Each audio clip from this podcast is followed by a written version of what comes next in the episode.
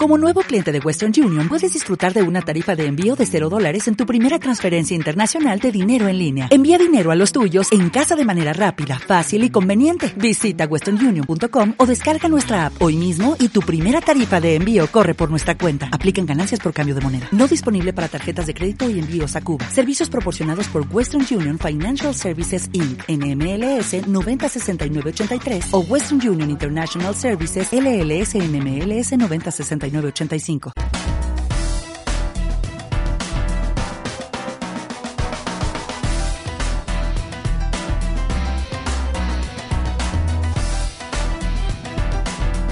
Noventa y cuatro punto ocho.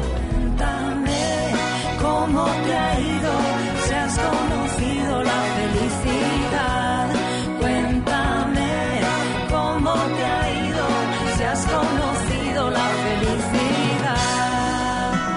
Aprendiendo a conversar.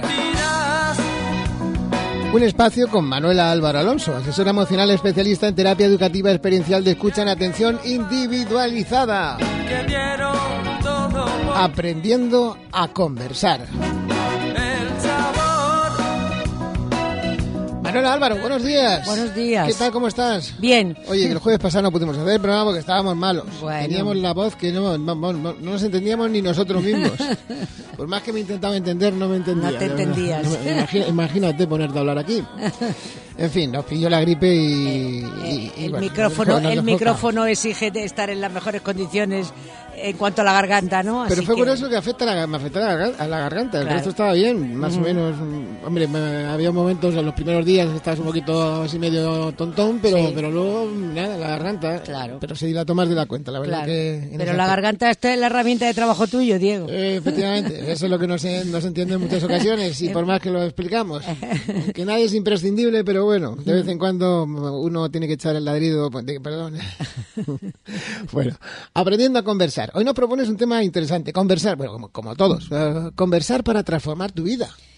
Una buena conversación transforma tu vida. Sí, sí, la puede transformar. Sí, eh, sí, porque ¿por qué puede transformar la vida? Porque la vida no es vida, sino la que tú percibes. Tu, tu vida es la que tú percibes, que otra persona la ve desde fuera y hace una percepción totalmente diferente, ¿no? De hecho, hay cosas que no se entienden de personas muy, muy allegadas, ¿no? Es que yo no sé qué le pasa, lo tiene todo. Digo, bueno, esa es tu percepción. A lo mejor él no tiene la misma percepción o ella no tiene la misma percepción. Así que al final la vida, como el resto de las cosas, nada existe, lo que existen son las percepciones de lo que hay. Entonces, cuando yo percibo la vida de otra manera, percibo lo que me sucede de otra manera, yo voy a dar respuestas diferentes que va a hacer que vengan otras cosas, porque yo no soy nada mística ni nada ni nada esotérica, pero sí es verdad que hay muchas muestras de que todo está conectado. Hay unas leyes universales que, bueno, los creyentes se lo ponen a Dios, los no creyentes pues se lo ponemos a la naturaleza o las leyes universales. Pero es verdad que esto resulta que está demasiado bien hecho para que no esté conectado. Es como, digamos, es que si no, aquí había piezas que se quedarían en el aire y no se queda ninguna pieza en el aire. Todo tiene un sentido. El puzzle no cuadraría. To- claro. En cambio, todo tiene un sentido. Todo puede tener un sentido. ¿Por qué? Pues porque nosotros tenemos creatividad infinita para darle sentido a todo. Entonces, esto es lo que quería hablar un poco de que conversando podemos transformar la vida. A lo mejor la vida nos parece que es muy dura, que, que, que aquí qué hacemos, pero esto merece la pena, pero yo no me lo merezco, todas estas cosas, ¿no? Son todo percepciones realmente. Percepciones que no ayudan, que no ayudan a poder, a poder vivir con alegría, a ver, a ver el regalo que es la vida, a ver que te puedes levantar, que te puedes mover, que puedes tomar el sol, que puedes respirar, si te parece poco para no estar contento, pero claro, si te fijas en, en lo que te falta o en lo que no te gusta de lo que estás viviendo, lógicamente la alegría se evapora, porque todo depende del cristal con el que se mire, ¿no? Así que por eso quería hablar un poco más hoy de, de- del poder que, que tenemos para transformar la vida conversando. Recordando siempre que conversar no es discutir, no es imponer, es simplemente contarnos las percepciones que tenemos y ver lo diferentes que somos y en esa diferencia podernos amar y podernos respetar en lo diferente. Respetar no es yo te tolero, pero no estoy de acuerdo contigo. Eso no es respetar. Respetar es que tu percepción es tan válida como la mía. La mía para mí, la tuya para ti. Tú tienes tus razones, yo tengo las mías. Eso es, eso es eh, poder estar con el corazón abierto ante una persona que lo único que tiene son percepciones diferentes a las mías, porque realmente es en lo que nos diferenciamos. En lo demás somos bastante similares. En lo que nos hace ser únicos, originales e irrepetibles es que las percepciones son únicas de cada persona. No hay, no hay dos personas que tengan las mismas percepciones. Se han hecho experimentos con, con gemelos que han vivido juntos siempre, que venían de la misma bolsa, que han vivido con los mismos padres. Y las percepciones no son idénticas tienen muchas cosas en común, lógicamente, pero tienen muchas diferencias. Así que esto es lo que podemos ver, que conversar lo que yo este año estoy trabajando de aprendiendo a conversar porque lo hemos mm, olvidado, ya no se transmite conversar en el cole, nuestros padres no conversan, sino pelean entre ellos, con la familia de origen, porque me ha dicho, porque no me ha dicho, porque pero ya los niños no ven el modelo que veían antes de alrededor de una mesa, los adultos simplemente pues exponiendo como decían ellos, exponiendo sus opiniones y sus formas de, ver el mundo, ¿no? Sin, sin nada más, sin ninguna pretensión más. Entonces, ahora de lo que se trata es de que los padres puedan aprender a conversar para que los niños puedan aprender a conversar imitando el modelo de sus padres, porque a los niños no se les puede aprender, no se les puede enseñar nada diferente en el mundo de las relaciones que lo que ven en su casa. Por más que entre que llegue de fuera, lo de fuera lo de fuera y si el molde no está, no entra para que entre lo de fuera tiene que estar el molde. Así que mm, la buena noticia es que los padres tienen todo el poder para saber que tus hijos, te des cuenta o no, te están imitando. Y que si tú quieres que tus hijos hagan algo diferente, tú tendrás que hacer algo diferente con eso que no te gusta de lo que estás haciendo. Porque lo que están haciendo ellos es reproduciendo, y ahora sí que se ve claro a edades muy tempranas, antes se reproducía, pero cuando entrabas en el rol de padre. O sea, el hijo era hijo y estaba en su rol y sabía lo que tenía que hacer hasta que se convertía en padre y entonces adoptaba el modelo transmitido por, su, por sus progenitores. Pero ahora no. Ahora, como ya el, cerebro ha, ha seguido evolucionando, ahora ya el cerebro humano de ahora percibe al resto de los humanos siempre en horizontal. Por eso establece canales de comunicación únicos uno con la abuela, otro con el abuelo, otro con la maestra, otro con el hermano, otro con el primo, y se relaciona con cada uno de la manera que sobre todo el adulto le va a transmitir. Cuando hablamos de niños, eh, interactúan más desde, desde yo te imito a ti y tú me imitas a mí, ¿no? Hay más interacción. Pero entre un adulto y un niño está claro que el modelo lo manda el adulto siempre y el niño simplemente lo, lo reproduce. Así que yo siempre le digo a los padres cuando viene, es que claro, es que mi hijo, digo, ¿cuál es la conducta que no te gusta de tu hijo? Cuando me la dice, digo, ¿y cuál es la respuesta que tú das? Pues, pues me la explica. Y digo, ¿y esto ha, surgido algún, algún cambio en tu hijo? No, no, pues esa no sirve. Vamos a ver si encuentras otra, pero esa ya por experiencia propia, no porque te lo diga yo, que yo soy un ser humano, sino porque tú has visto que, que haces eso porque es lo que aprendiste, pero la respuesta no es la que tú hmm. esperas ofrecer. eso te está diciendo que eso ahora no lleva al objetivo que tú creías que te llevaba. Entonces, eso ya desestimado, voy a imaginarme qué podría yo hacer desde la creatividad y desde el amor que yo le tengo a mi hijo y que quiero que lo que yo haga se sirva para acercarnos, nunca para alejarnos. Pero ¿cuántas veces nos preguntamos, Manuela, eso de qué es la vida? La vida es lo que va sucediendo mientras nosotros la estamos planeando. Solo tenemos una certeza, una que un día nos vamos a morir y otra que mientras no llegue ese día, la vida sigue. Minuto a minuto, sin poder hacer nada para pararlo, solo afrontando lo que va llegando, quieras o no. Esto es lo que pasa. Nosotros venimos de una educación que estaba apoyada o sujeta, sostenida por las certezas. Y en este momento evolutivo, creo que ya todas las personas pueden entender que solo hay dos certezas en esta vida, nada más que te vas a morir y que mientras no te llegue el momento de la muerte, que no sabemos de dónde viene, pero que es un momento que viene y te lleva, vas a tener que seguir afrontando todo lo que la vida te ponga delante. Y la vida va a seguir caminando siempre. Estas son las únicas dos certezas. Cualquier certeza que a mí me dicen, digo, dime una certeza que tú creas que eso es cierto. Cuando me lo dicen, primero me lo dicen, le digo, ¿de verdad tú crees que eso siempre es así? Y que va a seguir siendo así. Hombre, claro, si yo me pongo a pensar, hombre, siempre, siempre, digo, entonces no puedes dar por cierto. Ahora, ¿todos los que estamos aquí nos vamos a morir? Sí. Eso es una certeza, que la podemos decir cualquiera porque estamos seguros de ello. Eh, que vamos a tener que seguir viviendo afrontando lo que nos toque vivir hasta que llegue el momento de la muerte, ¿eso es para todo el mundo o hay para algunos que es de así y para otros que es de otra manera? Dice, no, no, es que no, no queda otra, ¿no? Lo que dicen no queda otra. Digo, pues cuando no queda otra, eso son certezas. Pero del resto, todas las creencias que tenemos, todo lo que damos por válido, todo el bien y el mal. El bien y el mal yo cada vez veo más claro, me cuentan algo y para esa persona está bien y para mí en otro momento, ahora mismo para mí todo está bien por mi propia evolución, pero en Claro. otro momento Pues algo que una persona me vendía a mí como algo maravilloso, y yo digo, y a mí que eso sí me, me ha parecido horrible. O sea que el bien y el mal depende de cada persona, ¿no? Hay personas que, que hacen, tienen una una, tienen una conducta que yo digo, yo eso no lo haría en la vida, pero que esa persona la tiene. Como y una adem- cosa normal. Y además no la ve mal, La no, normaliza, no tiene conflicto, la- no la ve mal. Pues mira, ¿sabes qué te digo? Que hoy me he levantado mi hijo Tata al colegio a desayunar. Fuera.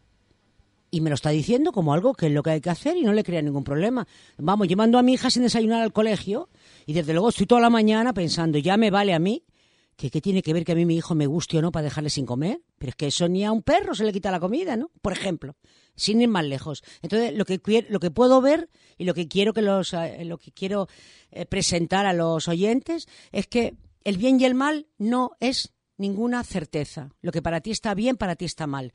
Yo valoro mucho que no me llames porque me dejas tranquilo y otro valora que le llames porque así estás pendiente de él.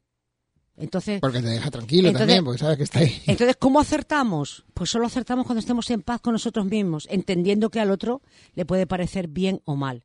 Porque lo único que queremos es la paz interior. Y la paz interior la tendremos siempre que no estemos en lucha, siempre que el cerebro mamífero, que es el del pensamiento, no esté luchando con el cerebro reptiliano, que es el de la acción. Si ellos dos están en paz, si ellos dos están de la mano, lo que venga de fuera es una posibilidad y como posibilidad te entra, Lo que mira, pasa es que siempre existe eso de la acción-reacción. Hay una reacción ante una acción. Y Siempre- por, eso hay- por eso siempre estamos en conflicto. Claro, la reacción es siempre eh, fruto de la percepción. Por eso digo. Porque yo hay muchas cosas que me llegan y no reacciono.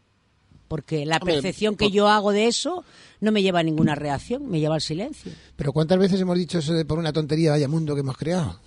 Pues por eso, porque la, la tontería que después que después percibimos como Que, que- tontería, que luego cuando la analizamos en, en frío ya, pues la mente caliente eh, no sabes cómo va a responder, pero cuando la analizamos en Claro, frío, claro. dices, pero estoy tonto, pero Claro. ¿y esta- ¿por qué lo haces? ¿Por qué a mí- dices eso? Claro, a mí muchas veces me cuenta alguna Que persona son un poco las reacciones que ocurren en el tráfico, por una tontería Sí. absurda, Sí. poco menos que se matan. Sí, sí, a mí me cuentan una experiencia y muchas veces cuando me van a contar la experiencia que han vivido me dicen, bueno, ahora te la voy a contar y me parece una tontería. Digo, hombre, en el momento que la viviste seguro que no, cuando me la vas a contar porque te ha creado un conflicto, ¿no?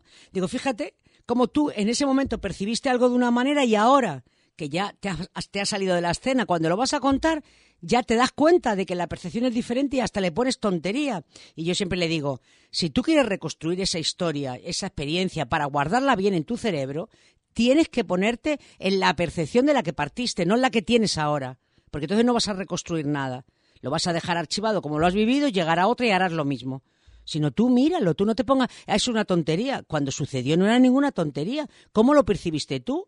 Que no me ha tenido en cuenta, que parece mentira, que yo no me lo merezco, que sí, que, que decepción, que nunca me lo esperé. Digo, eso es lo que te tienes que poner y ver. ¿Y esa percepción a mí de dónde me sale? Que una persona no me ha tenido en cuenta, pues a mí nadie me puede tener en cuenta. Todo el mundo se tiene en cuenta a sí mismo y si lo que le sale teniéndose en cuenta a sí mismo es llamarme, me llamará. Y si lo que le sale teniéndose en cuenta a sí mismo es no llamarme, no me llamará.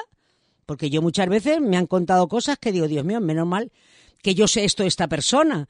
Porque yo lo haría de otra manera. Pero cuando sé que hay una persona que valora algo que para mí es un contravalor, pero si sé que lo valora, digo, bueno, pues por lo menos por el gusto que yo me doy de saber que el otro lo va a valorar, lo voy a hacer. Ya. ¿eh? Pero generalmente sabiendo que eso no es mío, que yo no valoraría eso, pero que esa persona me ha manifestado, por eso es tan bueno saber del otro. Saber del otro es tan bueno y para saber del otro hay que escucharle con el corazón abierto para ver. Entonces, si, si yo sé que, que a mi hija le gusta, le hace feliz, que yo le diga buenos días, cariño, ¿cómo te has levantado? A mí eso no me sale de forma natural, pero sí me sale, sí me sale el gustito que me da darle a mi hija ese capricho como si me pide un dono y se lo compro. Pues lo hago, tranquila, sin problema, sin ningún conflicto, sabiendo que, bueno, eso a mí no me sale, no valoro el que me dice buenos días, el que no me lo dice, porque cada uno tiene necesidades diferentes, pero puedo, la- tengo la oportunidad de darme un chutito, como yo digo, un chutito de alegría, un chutito de bienestar, de atender al otro, ¿no? Por eso que hemos nacido con el gen altruista, que siempre que estemos atendiendo al otro estamos felices. Y muchas veces para atender al otro tengo que escuchar cuáles son sus necesidades. Porque muchas veces creemos que atendemos al otro y cuando hablamos con el otro me dicen, la verdad, Manuela, que es que cada día soporto menos a mi padre o a mi madre. O digo, ¿pero por qué? Porque mire, es una pesadilla, es una pesadilla, porque esto, porque lo otro. Digo, pero es que ellos lo hacen entendiendo, o ella o él, que eso es Que lo es que lo tú- mejor para ti. que- y que es lo que tú necesitas. Entonces tú le tendrás que decir, mira, es que esto que hacen ustedes, para ustedes puede ser muy bueno, pero a mí me coacciona, me inmoviliza. Así que, así que yo les agradecería que no lo hagan. Ellos pueden seguirlo haciendo, pero a ti ya no te va a parecer mal. Hombre, siempre los padres y las madres buscamos un modelo mm, para nuestros hijos eh, un poco que sea parecido al que al modelo que hemos vivido nosotros. Claro, sí, O- pero es o, que- no, bueno, en algunas ocasiones no, pero, pero fundamentalmente buscamos eh, precisamente esa mm, correlación eh, Claro. de cómo somos nosotros a cómo queremos que sean ellos. Claro, y nuestros hijos Y pueden... ahí es donde pueden- podemos, podemos incurrir en un error gravísimo. porque nuestro hijo ha podido irse al otro extremo. Todo lo que mi familia fueron valores, que yo se lo he querido transmitir como valor, pues resulta que a él le ha entrado como un contravalor.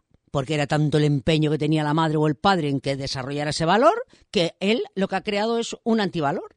Entonces, bueno, esto se ve, pues, pues gente con el tabaco, ¿no? Que te dice, mira, es que yo fumo, yo fumo porque mi padre me dijo, como yo te vea con un cigarro, te lo tragas. Y lo primero que hice cuando tuve, cuando tuve la oportunidad de, de pillarle un cigarro a alguien fue fumar. Y a partir de ese día, pues me quedé enganchada. Pues sí, cariño, sí. Esa es tu desgracia, ¿no? Esa es tu desgracia. Tu padre, pues, te lo hizo con todo el, con la mayor intención, pensando que si te asustaba no ibas a fumar, pero a ti se te convirtió en interesante. Mira qué maravilla. ¿No? Y esto, esto choca, pero oye, si te amenazan que te van a dar una paliza, ¿no te paraliza? A todo el mundo no. A todo el mundo no. Porque yo he escuchado cosas que hasta la propia persona dice, pero Manuela, ¿cómo es posible que yo hiciera eso sabiendo detrás la que me caía? Digo, hombre, es que, es que el motivo de hacer eso era por lo que te caía detrás. Pero ¿cómo va a ser? Digo, al cerebro de la razón eso no le entra, pero al cerebro instintivo sí le entra. Sí le entra porque está recibiendo que es el dueño de la otra persona.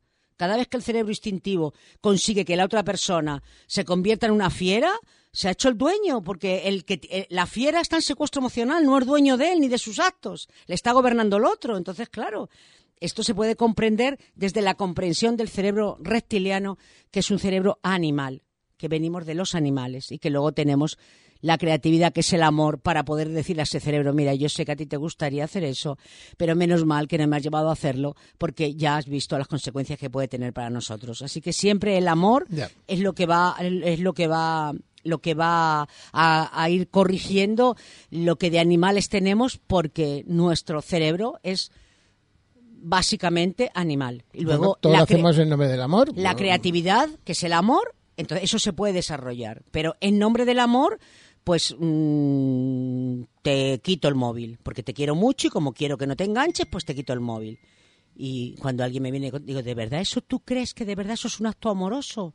O sea, si alguien hiciera eso contigo, tú dirías, oye, qué bien, cuánto me quiere esta persona. Digo, no, claro, digo, entonces, ¿por qué dices que, que es porque tú le quieres mucho? Será otro motivo, pero no ese. ¿Será que tú como padre pues crees que es lo que tienes que hacer?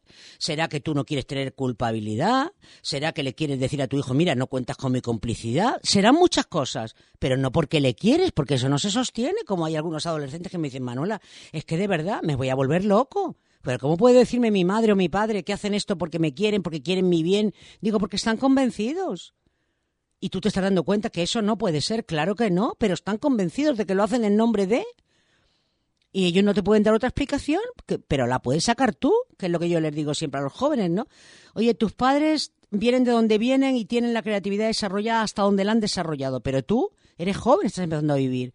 Puedes desarrollar la creatividad para entender qué le pasa a tu padre o qué le pasa a tu madre o en nombre de qué tienen esas conductas, para tú ser más inteligente y no poner las condiciones para que no puedan eh, eh, tener ese comportamiento que lo tienen establecido como algo buenísimo, ¿no? Porque yo estoy segura, Diego, que muchas de las cosas que pasan con los jóvenes, todo esto de conducta pues no sé, montones de cosas, los padres en el fondo saben, intuyen, respiran que algo han hecho ellos que han favorecido eso.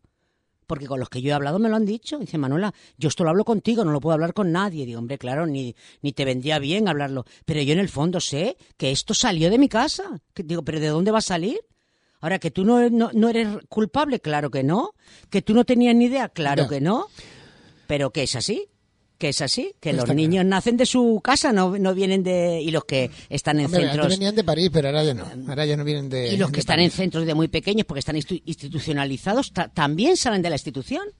No vienen de la nada, también eh, tuvieron sus primeros años en la institución, tuvieron un modelo, generaron el vínculo de la pertenencia con un cuidador o con una cuidadora y ese ha sido su, digamos, su referente, ¿no? O sea que siempre esto es lo que hay que tener en cuenta. Conversar para transformar tu vida. Mientras conversas puedes ir tomando conciencia de cómo vives, porque como casi siempre vivimos en automático, solo puedes darte cuenta de tus vivencias importantes si hablas de ellas con alguien que sepa escuchar o escucharlas, o alguien también que te quiera contar alguna experiencia vivida para poder construir, construir, queríamos decir, nuevos aprendizajes que te permitan transformar tu vida.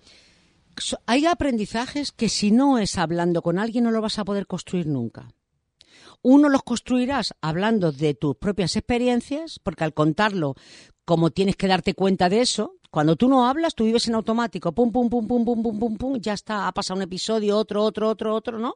Cuando tú hablas de un episodio con alguien, que sepa escucharte, no que, que, te, que te dirija, que te diga lo que tú tendrías que hacer y hay que ver, parece mentira, ¿no? Sino persona que te quiera escuchar simplemente porque sabe escucharte como alguien diferente a él, no para, no para procesar esa información como si fuera de la persona, ¿no? Que muchas veces es lo que pasa, que yo te cuento a ti algo y tú empiezas a procesar esa información como si fuera tuya y ahora tú me das tus argumentos. Y, pero, ¿y ¿Por qué, tú, ¿Por qué te haces dueño de lo mío si yo simplemente te lo estaba exponiendo, ¿no?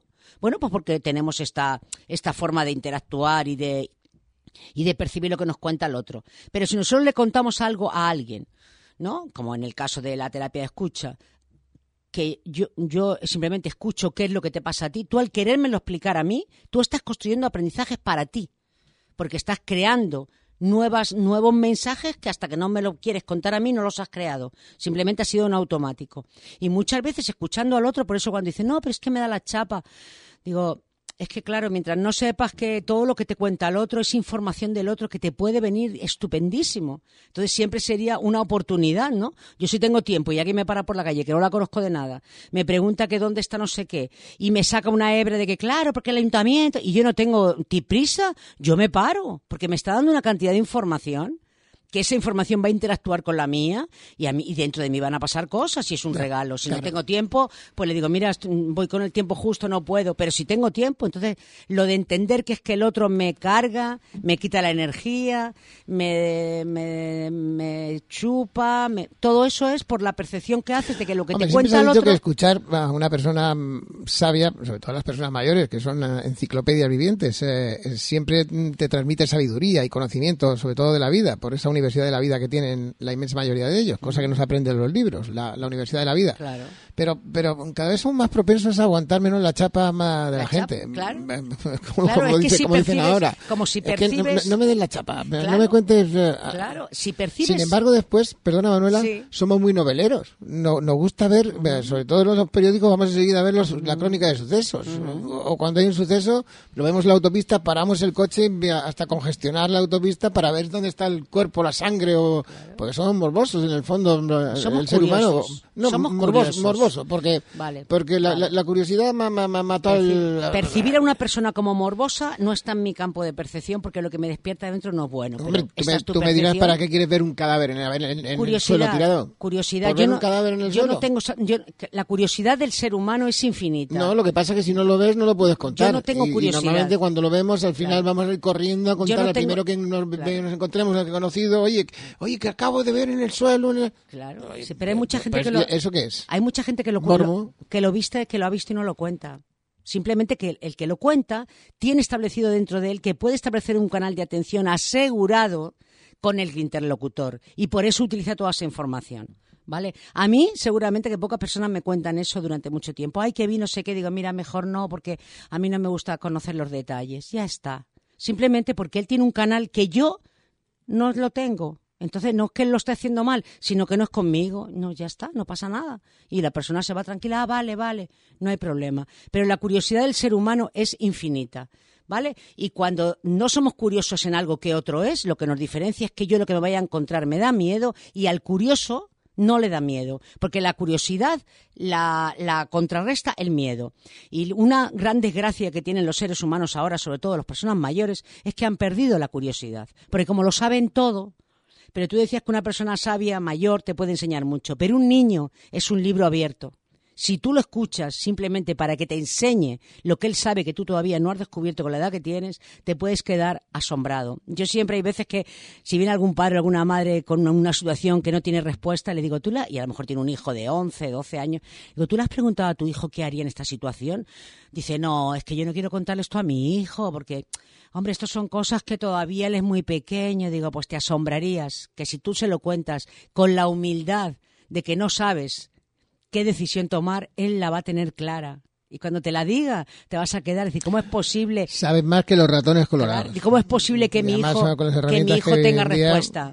Porque mi hijo. Yo cuando veo a mi nieto eh, con tres años, le, le habla el teléfono, coge el teléfono a la madre, y le quita la clave, le pone, vamos, que se ha fijado en, el, la numeración eh, que tiene para quitarle la clave, etcétera, etcétera.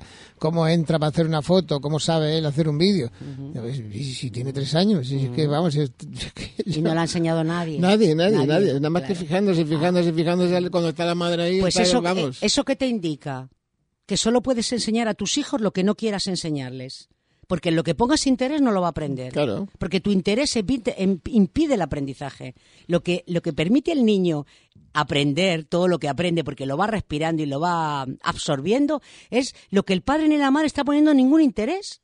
Ningún interés pone, eh, ningún padre ni ninguna madre pone interés en que su hijo aprenda el idioma. Todos los aprenden. ¿Por qué? Porque no ponen ningún interés. En cambio, muchos padres empeñados en que mi hijo sepa inglés, clases de inglés, venga y otra vez y dibujos en inglés, y el niño no aprende inglés porque es tanta la necesidad que tú tienes de que el niño aprenda inglés, que desde muy pequeño ha respirado que si quiere ser tu centro, no aprende inglés en la vida y tiene el centro asegurado hasta muy mayor, porque me lo ha contado gente con el tema del inglés. Dice, que qué desgracia, Manola, que por el interés de mi padre yo no haya podido aprender inglés en la vida. Digo, eso no es una desgracia, eso es una percepción que tú haces de eso pero seguro que para ti alguna bendición le tienes que encontrar. Porque si no te ha matado, algo bueno te ha aportado. Pues solo darte cuenta de que todo lo que tú le quieras enseñar a tus hijos no lo van a poder aprender. Así que yo eso lo, uso mucho con mis hijas, ¿no? Que lo que no te mata te hace más fuerte, por lo que me dices. Por eso todo lo maldito lo podemos percibir en bendito, lo podemos transformar en bendito, porque no puede haber nada en tu vida que haya sido maldito. Que fuera maldito en el momento que lo vivías, sí, Claro que lo fue. Pero cuando tú ya reconstruyes tu historia, ya puedes mirar para atrás, decir, esto no puede ser, no puede seguir guardado como maldito, porque si yo no me he muerto, eso me tuvo que aportar algo. Y en cuanto veo, en cuanto veo lo que me aportó, ya digo, bueno, pues ahora ya sí que es bendito, ¿no? Y entonces eh, las personas dicen, qué diferente es decir, Qué, qué, desgracia, ¿no? Que mi padre tuviera interés con decir, mira, ¿sabes la suerte que tuve yo de que mi padre quisiera aprender inglés? Pues que yo me diera cuenta que no tenía actitud para los idiomas. Entonces, por más que yo he querido, pues no he podido aprender inglés. Pero he descubierto que hay muchas cosas que no sé el inglés. ¿Por qué tenemos que saber todos inglés? Que ahora esto es, o sea, que es que tu hijo... Los roles de la sociedad te lo van imponiendo. Tu hijo tiene que saber inglés. Digo, pero es que depende, porque, porque no, es que todas las personas, para buscarse una, una, un futuro profesional, tiene que saber inglés. Digo, pero ¿eso es una certeza para ti? ¿O es una posibilidad? Es que para mí no es certeza, porque yo conozco muchas personas que no saben inglés, se han buscado la vida, han afrontado su vida, tienen hijos y no saben inglés. Entonces lo que tú me dices como certeza, yo he comprobado en la vida que no. Estamos hablando de algo mm, que en la sociedad ahora mismo en los jóvenes sí es un requisito importante. Mm, Antes el idioma era una María, como aquel que dicen, pero hoy en día, si, tú vas a, si tú vas a poner en tu currículum, lo primero que te exigen es eh, precisamente un nivel de inglés. Y ya no te exigen el chapurreo que te siempre todos hayamos hecho, no, no, no. Ya te, te, piden un, un B2 eh, en el que sepas hablar inglés y entiendas el inglés perfectamente. Y más que vivimos en una zona turística. Luego, luego, los idiomas es una cuestión vital, vital, vital, vital. Vital, vital, pero es que el que no le nace, pues tendrá que buscarse profesión o, puesto de trabajo que no pidan inglés, que los hay, que los hay. ¿eh? Los barrenderos de San Bartolomé de Tirajana, que tienen un sueldo que ya lo quisieran muchos con tres idiomas, ¿eh? no les han pedido inglés para entrar. muchísimos funcionarios que están trabajando, que tienen muy buenos sueldos, no les han pedido inglés para entrar. Entonces, lo que hay que saber es que si tú no tienes inglés, tienes que buscar puestos de trabajo, eh, mm, eh, pretender encontrar trabajo que tú puedas entrar en ese perfil y no decir, sino, oye, porque es que para los idiomas no tienen todas las personas actitudes, como no lo tiene para la música, como no lo tenemos para tantas cosas. Nosotros no nacemos con actitudes innatas para todo, ¿no? Que todos tenemos el potencial, sí. Que todos lo podemos desarrollar, sí. Pero se tendrá que haber dado en mi vida una situación que me haya llevado a desarrollar algo, ¿no? que generalmente es porque yo tenía un interés producto de mi capacidad innata que yo traía, ¿no? Pero lo más importante es que, que, nos, que nos cuestionemos cada vez que damos algo por cierto, que no hay ninguna certeza en la vida nada más que las dos que hemos nombrado. La muerte y tener que seguir viviendo, te traiga lo que te traiga la vida, hasta que la muerte no te libera. Nada más.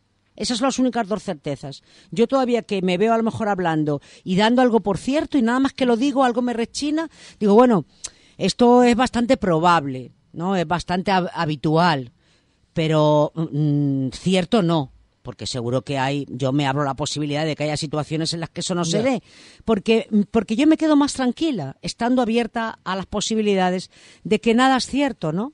Ya me, ya te, siempre lo he dicho, ¿no? Mi padre desde chiquitita siempre nos dijo, nada es verdad, no te creas nada, no Ni te nada- creas, Ni nada es mentira, es claro, no te creas nada. Él decía, nadie dice la verdad. Y nada es verdad. Eso desde chiquitito nos lo decía. La verdad no se le dice a nadie. Desde pequeñito nos los enseñó a los tres. ¿Por qué? Porque él lo veía en la vida. Él veía en la vida que la verdad no se debe decir. Porque hay muchas veces que te puede traer muchas, pro- muchas, pero, pero tampoco le daba, le daba, le daba credibilidad a nada de lo que le decían. Todo él decía, bueno, eso es lo que dice, ¿no? O no, es que fulanito dice, bueno, eso es lo que tú ves, ¿no? Él siempre tenía que detrás hay mucho que, entre otras cosas, porque él mostraba lo que no era. Y entonces él sabía lo que es mostrar algo que sabes que no está, pero que te viene bien mostrarlo. Y lo muestras y el otro se lo cree porque no se ha dado cuenta de que nada, nada de lo que tú ves es así, es tu percepción y mañana la puedes cambiar. Nada es para siempre, decían los ojos tristes. La terapia educativa experiencial de escucha en atención individualizada te facilita que mientras vas conversando con Manuela de lo que te resulta difícil afrontar, te vayas dando cuenta de cómo vives, descubriendo las percepciones que hay detrás de tu forma de vivir para poder transformarlas e ir transformando así poco a poco tu vida. Conversar es un proceso transformador continuo con un horizonte esperanzador para recuperar la alegría de estar vivo y descubrir el sentido de la vida. Esto es lo que da conversar. Cuando nosotros vivimos en automático, no nos damos cuenta de casi ninguna percepción. Cuando se la contamos a alguien, esa, ese- eh, lo que el otro nos pueda decir, dice, ah, sí, tú eso lo percibes así. Dice, ¿cómo? ¿Cómo que si yo lo percibo así? Digo, sí, me acabas de contar eso y esa es tu percepción, porque yo lo veo de otra manera y es tan lícita como la tuya. dice, uy, no me había dado cuenta, es verdad. Entonces, en ese momento, esa persona se da cuenta de la percepción que tiene y, ve si le conviene esa percepción o no. ¿En qué le conviene o no le conviene? ¿En que te haga sentir bien y te prepare para dar lo mejor de ti? ¿O en que te haga sentir mal y te prepare para dar lo peor de ti? ¿no? Yo siempre digo, cuando tú percibes malignidad en el otro, ¿vale? Tú estás percibiendo lo peor del otro y tú estás generando en ti lo peor para devolvérselo. Lo que él hace a ti no te toca nada, pero lo que tú generas para devolverle al otro, eso queda en tus venas. Y generar la malignidad de la que somos capaces de generar es muy dañino para nosotros. Entonces, ¿por qué no, por qué no, no, es, no es inteligente percibir maldad en nadie? Porque lo que va a despertar en ti se te va a quedar en tus venas. Mientras que si tú percibes que todos tienen su forma y tú te quedas nada más que con lo que tú tienes que ir afrontando, si algo de, de la conducta del otro te repercute en algo, ya no vas a ya no vas a- a llenar tus venas de lo peor que tú tienes, que es la- la- los instintos que tenemos animales de aniquilación del que nos parece malo. Nosotros cada vez que percibimos al otro malo, que es cada vez que estamos afectados, sale el instinto animal de querer acabar con él. Porque eso es así como se relacionan los animales. Si un animal viene contra mí, yo voy me sale el instinto de aniquilación. Y eso lo tenemos los seres humanos. Así que por nuestro propio interés. Hombre, defensa y de aniquilación, si hay más vida por ti. Eh, sí, sí, claro, en la Porque el defensa. instinto de defensa, en la, def- pero en la en la defensa, defensa claro, pero es que el- la defensa cuando no, no tiene ningún arma, cuando simplemente porque te ha dicho cualquier cosa, ¿de qué te tienes que defender? Quédate con la percepción del otro y ya la tienes para siempre. Y mañana cuando vayas a relacionarte con esa persona, si es una persona que a ti te interesa, bien porque es de tu familia, bien porque la quieres querer, Pero bien la, porque... la palabra es un don, eh, Manuela, y es un arma arrojadiza también, en muchas ocasiones. Con la palabra hacemos mucho daño también. Eso depende de la percepción. A mí, a mí, en este momento de mi vida, no hay nadie, nadie que me pueda hacer daño con una palabra. Porque sus palabras son sus percepciones, no hablan de mí, ni vienen contra mí.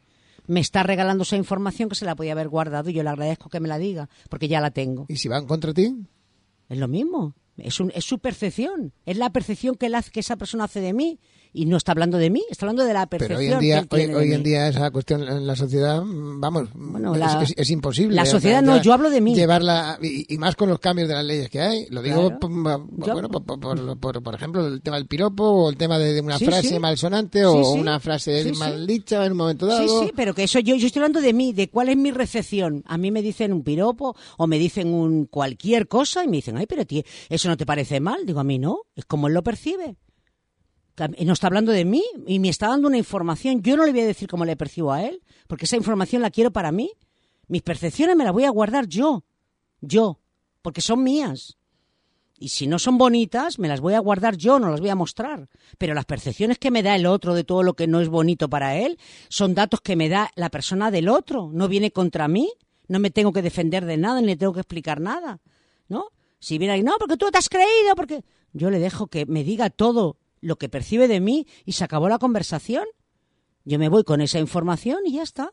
Y la persona esa hará lo que crea conveniente, que no tengo ni idea de lo que va a hacer. Pero yo me voy tranquila, me he enterado de su percepción y ya sé si con esa persona tengo que seguirme relacionando porque es un compañero de trabajo o porque es alguien al que yo quiero mucho y no quiero poner pies en polvorosa, pues ya sé de qué picojea y ya digo, oye, que esto no se puede hablar con esta persona porque esta persona tiene esta percepción que Bueno. actúa contra mí, ¿vale? O sea que eso es lo que podemos hacer. Así que nadie, nadie nos puede hacer daño con la palabra. Es cómo percibimos nosotros la palabra del otro.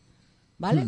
Ahora, si nos pega un tiro o nos pega cuatro navajazos, desde luego eso no es una cosa de percepción. es que, eso es que, es que, tienes, sentido. es que tienes, cere- tienes terminaciones nerviosas que te están mandando dolor al cerebro para que pongas solución. Pero de lo demás, no. Ahora, que hay una persona que se puede sentir muy agredida por mí, yo eso no lo puedo evitar. Hombre, hay mucha gente que dice, todo eso que me dicen me resbala. A mí me resbala. Claro, pues estupendo. Predícame, padre, que por uno me entre y por otro me sale. Claro, pero entonces que En cuando fin, una persona dice Cada eso, uno se aísla de una manera, de la manera más... claro, pero es que a mí me parece que no tienes por qué manifestar que te resbala, sino coge esa información que es de la otra persona. Pero también hay, hay muy una frase que dice, di algo que algo queda. Algo queda.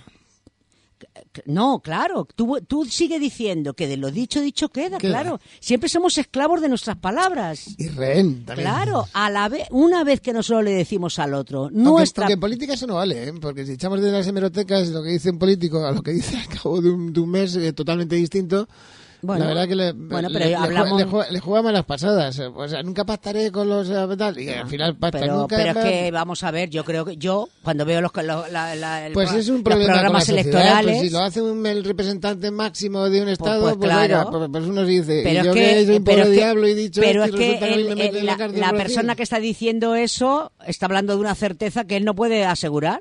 Pero es que yo no me lo creo. Pero es que tampoco me creo de nadie que me diga, no, porque yo voy a hacer. Y le digo, pero tú qué sabes lo que vas a hacer. Si no sabes qué circunstancias te vas a encontrar. Tú puedes decir que tú crees que ahora, si ahora te pasara, pero tú nunca sabes lo que vas a hacer porque tú no sabes qué Ya. circunstancias se te van a dar, ¿no? Por eso cuando dicen, no, no, porque es que me prometió y luego, ¿el qué te promete? Está seguro de que te lo va a dar, pero nadie le ha explicado, mira, lo que tú hoy tienes tan seguro, pasado mañana no tienes forma de cumplirlo, porque te han cambiado las circunstancias y donde prometiste no puedes cumplirlo. Así que a mí cuando me prometen, yo le quito la promesa y digo, es lo que le gustaría hacer. Otra cosa es que lo haga. Porque va a depender de muchas cosas, no solo del gusto, porque afortunadamente nosotros no hacemos siempre lo que nos gusta, hacemos lo que nos conviene. Y muchas veces no Más coincide. hay veces lo que nos conviene Y- que lo y que muchas veces no coincide con lo que me gusta y por eso entramos en conflicto, ¿no? Porque me hubiera gustado decirle, mira, si no le has dicho, seguro que no te convenía decirle, porque tu cerebro está siempre está siempre mirando por ti, protegiéndote. Y en cambio el del pensamiento que te dice que debías haber hecho, que no sé qué, que no sé cuánto, te ha buscado tantos problemas que has sufrido tú, que has sufrido tú. El del pensamiento se ha quedado muy contento, muy bien. Así es como lo tienes que hacer. Pero las consecuencias las has padecido tú, no el, no el cerebro del pensamiento. Pensamiento, ¿Eh? palabra, obra y omisión. Manuel Álvaro Alonso, asesor emocional, especialista en terapia educativa experiencial de escucha en atención individualizada. Si quieres contactar con ella, lo puedes hacer a través del el teléfono 669-375800. 669-375800. También en el 928 76 66 41. Es terapia de escucha en atención individualizada. Ojo. Terapia de escucha arroba gmail.com es el email de Manuela y también puedes escuchar todos los podcasts en la web de Manuela www.terapiadescucha.com. Puedes interactuar con ella en YouTube, y vos, Facebook, Instagram, Twitter. Con Manuela siempre tendrás una posibilidad. La vida es un caballo a galope, a galope. Disfrutarla, hacer el amor, querernos, besarnos, reírnos, quitarnos las tapaderas y las tonterías, que la vida es otra cosa. Que no nos estanquemos por mucho que la vida a veces nos dé zarpazos. Que no nos conformemos con nada que no nos haga felices. Eh, que nos atrevamos a luchar por lo que cada uno verdaderamente cree que le hace feliz. Por la libertad, el respeto, la tolerancia y, y sobre todo el, el aquí el ahora, ¿no? Que, que la vida eh, es fugaz y tenemos que aprovechar el momento como si fuera el último. Deseo que si alguna vez hacéis balance de vuestra vida, sintáis que habéis vivido bien y felices, ¿no? Y tranquilos. Araña horizonte, no quieras rendirte. La vida sucede, corazón. Resiste. La vida es otra, es otra cosa. Siempre lo hemos dicho. En esta canción de Vanessa Martín, precisamente se refleja con Rosario Flores eh, lo que estamos hablando. La vida es otra cosa.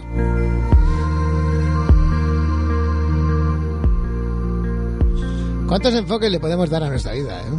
Tantos, tantos, tantos, tantos. En nuestra ma- mano está, en nuestra posibilidad está de poderlo hacer. Nosotros podemos dejarnos llevar por ella, porque en el fondo ella nos va a llevar siempre, podemos estar batallando contra ella, pero ella puede más que nosotros. Nadar contra la corriente nunca nos ha permitido movernos del sitio.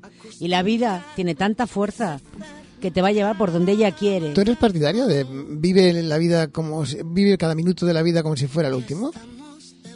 Mm, yo no es que sea partidaria, es que... La es- realidad. Es, que puede ser el último. Es que a mí cuando me dicen, digo, pero ¿y tú has pensado que tu hijo mañana puede amanecer muerto? Y dice, joder, ¿y ¿por qué voy a pensar en eso? Digo, ah, pero que eso, eso no es una posibilidad.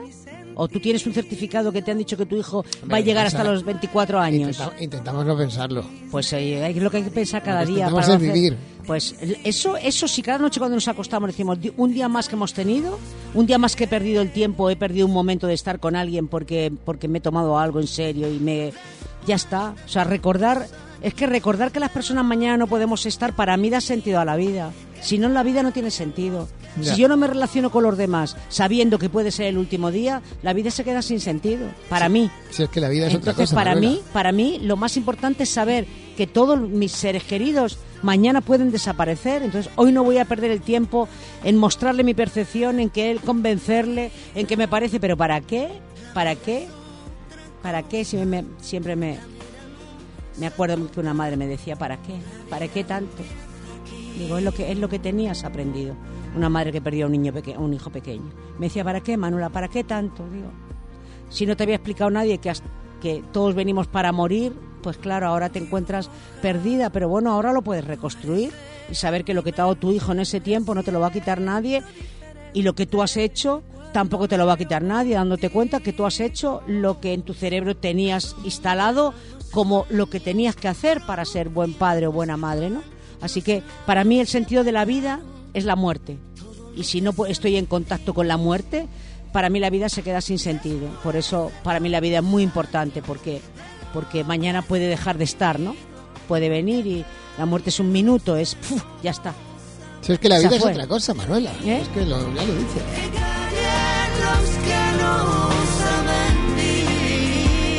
De esta canción de la vida es otra cosa. mm, yo me voy a ir a una canción que es muy antigua, la verdad. Aunque la canta Pasión Vega, he cogido la versión de Pasión Vega, que me gusta, que me gusta mucho, pero mm, muchas veces no nos damos cuenta de que hay que darle gracias a la vida. Mm, sobre todo por lo que nos da. Me ha dado la vida, que es fundamentalmente sobre todo porque la, la esencia. sobre todo porque la gratitud es un sentimiento tan calentito que yo cuando lo siento digo Dios mío ¿por qué no estoy siempre en esta en este sentimiento de gratitud a todo no porque es tan caliente es tan tan reconfortante no el sentir eso la gratitud cuando los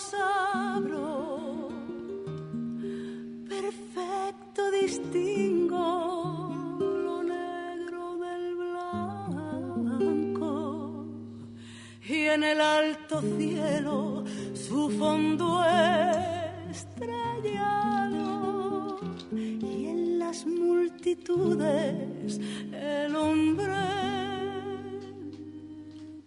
que yo amo. fíjate fíjate todo lo que podemos Gracias ver por tener la vista. La vista la podemos perder en- de un momento a otro. Fíjate fíjate con la vista todo lo que perderíamos que tenemos para poder para poder eh, disfrutarlo no en cambio todo nos parece normal hombre tener esas capacidades son normales. Digo no para los ciegos no son normales sabes tú tienes mucha fortuna.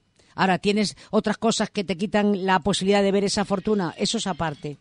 Pero el- el- la fortuna que tú tienes por poder ver no lo tiene no la tiene ninguna persona que es ciega ninguna En fin, la vida es otra cosa, pero mm, está llena de promesas también.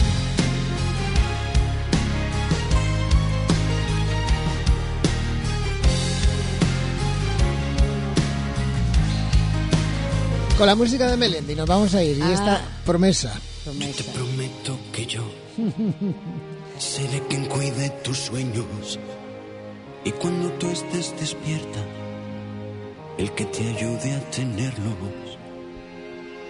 Yo te prometo una luna desnuda que sea testigo de nuestra ¿Cuántas cosas prometemos y no La, cumplimos? la verdad a mí me encanta escuchar las promesas porque siempre estoy abierta a la posibilidad de que no las pueda cumplir, pero solo solo el desearlo y habérmelo bien que transmitido queda. Para mí es muy grande. A mí me encanta que me prometan porque yo sé que lo cumplirá o no, pero me quedo con la con la gratitud de haber recibido esa promesa de alguien, ¿no? Que quería darme eso, luego no ha podido ser, pero lo quiso hacer. Y eso me, me gusta mucho que me prometan. La verdad es algo que me gusta mucho, que me prometan. Te prometo amor que solamente yo tengo en mi mente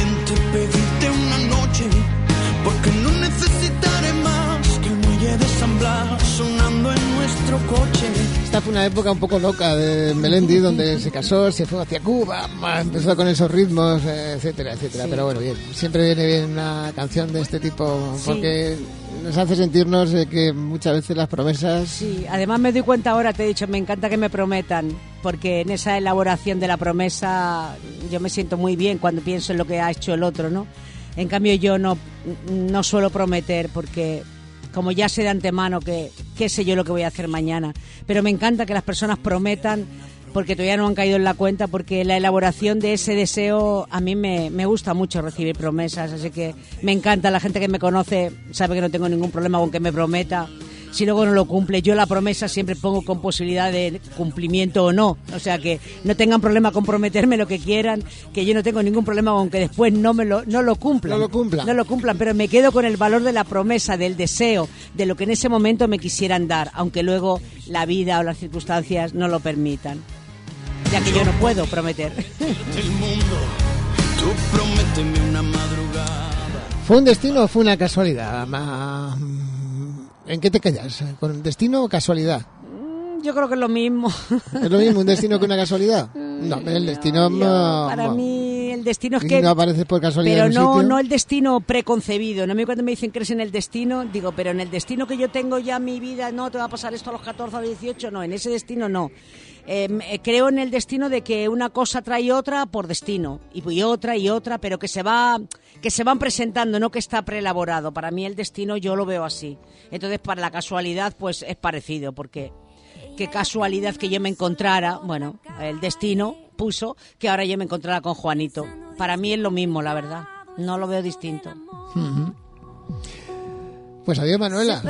Adiós. Te prometo, el próximo jueves volvemos. Ay, me encanta, ¿ves? Me encanta. Yo me voy con la posibilidad de que volveremos si las circunstancias lo permiten. Pero ven, me encanta oírte la promesa, Diego. Hasta el próximo jueves, gracias. Hasta Un el beso, próximo cuídate. jueves. Chao. Pasen buen fin de semana. en la cama